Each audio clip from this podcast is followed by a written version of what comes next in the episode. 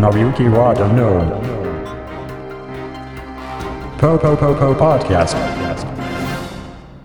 えーはいどうもえー、和田紀之です和田紀之ですえー、久々のポッドキャストえー、本日はですね、えー私の大好きな HTML、えーハイパーテキストマークアップランゲージとですね、えー HTML5 がだいぶ賑やかになってきて、えー話題沸騰中の JavaScript の、えー関係についてですね、えー熱く熱く語っていきたいなと、えー私そのように考えている次第でございます。えー、っとですね今、まあ、世の中は、えーもう HTML5 一色と。もう猫も杓子も HTML5 だぞっていうそんなような、えー時代になってきたわけなんですけどね、えーまあ、HTML5 が、えー台頭してきた要因としてはですね、まあ、iPhone、iPad 関係もさることながらですねやはりあのクラウドコンピューティングと、えーそこもだいぶ、えー影響を与えてるんじゃないかな。とえーそんなこんなでですね、えー HTML5 対応ブラウザーなんかではですねあの JavaScript と HTML5 でもゲームとか、えーしまいにはプロモーションビデオが作れちゃうなんてね、えーもうちょっとねもうどうなんだろうねっていう現象まで、え巻き起こってるわけなんですけども、えちょっとですねこう HTML と JavaScript が大好きな和田紀之としてはですね今のこの JavaScript や HTML5 への加熱ぶりがちょっとこう本筋をそれてるんじゃないかななんてこう思うわけなんですね。えーまあ前述のように、えー JavaScript と HTML5 でゲームを作るとかねあのインタラクティブコンテンツをもう作っちゃうみたいなねもうそういうのは別にフラッシュで逆にいいんじゃないかなと。あえてそれを HTML5 と JavaScript でやる必要ないんじゃないかなというお話でございます、えーそもそもですね僕はやっぱり HTML っていうものに対する思い入れが非常にやっぱり強いんですね、えーあれはやっぱり構造的に XML の構造っていうのは非常に分かりやすい上に非常に美しい、えドキュメント構造になっているということでですね、えそれをインタラクティブコンテンツにしてしまうということはですねほとんどもう HTML どうでもいいというかですね、ま、JavaScript ありきみたいなところが私にはどうにもこう気に食わないと。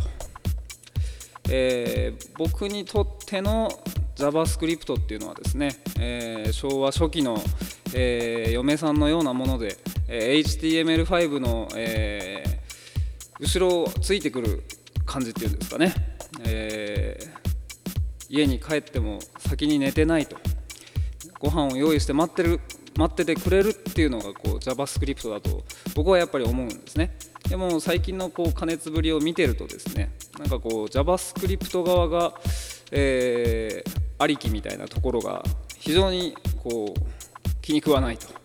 えーていうんですかねこれは。うん。こう女性社会が台頭してきたのと同じくらい僕ははっきり言って気に食わないんですね。女性の皆さんすいません。なのであくまでも僕の中での JavaScript の位置づけっていうのは、えー HTML5 を補助する、えー応援する援護する保管するっていうのが JavaScript の真髄だと僕は思うんですね。あくまでも美しい HTML 構造があって、えーそこに対してですねあの足りない部分だったり、えー動的な部分っていうものを補うための JavaScript だと、えー私は考えてるのでございます。なのでもう JavaScript でゲーム作っちゃおうなんてねそんなのフラッシュで作ったり iPhone アプリで作ったらいいじゃないのっていう話ですよね。別に無理して JavaScript でゲームなんて誰もやりたくないわけですから、えーちょっとねあの HTML5 っていう言葉に、えー世の中が少し流されすぎてるんじゃないかなと、えー私はそのようにあの考えてる次第なんでございます。まあ、もちろんあのゲームを作ったりインタラクティブコンテンツを JavaScript で作るっていうのは、えー、当然のことながらそのデモ的な要素の方が強いとは思うんですけどね、えー、まあ Google マップが、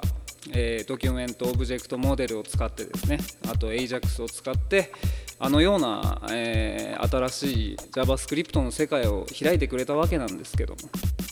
え、必ずしもその JavaScript ありきじゃないぞとあくまでも HTML 先生ありきなんだよっていうことをですね、えー、ぜひあのウェブに携わってる方は、えー、ちょっと気をつけていただけると嬉しいなと私はそのように思うんですね。まあ、今だとですね、まあ、jQuery とかプロトタイプのあのライブラリなんて腐るほどやっぱり落ちてるわけですよ。でまあいろんなホームページにも腐るほどそういうのが実装されてるわけなんですけど、えー、実際じゃあソースを見てみてたらどうかっていうとですねそのソース自体がまあソースなんて見る人限られてるわけですけどね結局ソースを見るっていうのはえ、ー、と検索エンジンは基本的にソース見ますからね。えー、その文章構造が美しくないとですねやっぱりまあ SEO、SEM 的にも、まあ、あんまりよろしくはないんじゃないかなと。私はそのように思ってるわけなんですね。なんでまあ実際、えー、人目につくところじゃないんですけど、えー、あくまでも HTML とそしてその HTML 美しい HTML 構造を保った状態でユーザビリティを向上させるための JavaScript なんだよと。えー、私はですねそのように、えー、声高く、えー、訴えていきたいなと、えそのように、え考えている次第でございますと。えー、今回もですね久々のポッドキャスト、えー、完全に独りよがりで誠に申し訳ないんですけど、まあ、聞いてる人もねあんまりいないでしょうから、えー、とりあえずこのような形でですね2011年の始まりを始まりのポッドキャストですけど、えー、もうちょっとねあの頻度を高めて、えー、月1くらいではポッドキャストを、えー、発信していきたいなと、えそのように考えております、えどうも、えご清聴ありがとうございました。和田紀之でした。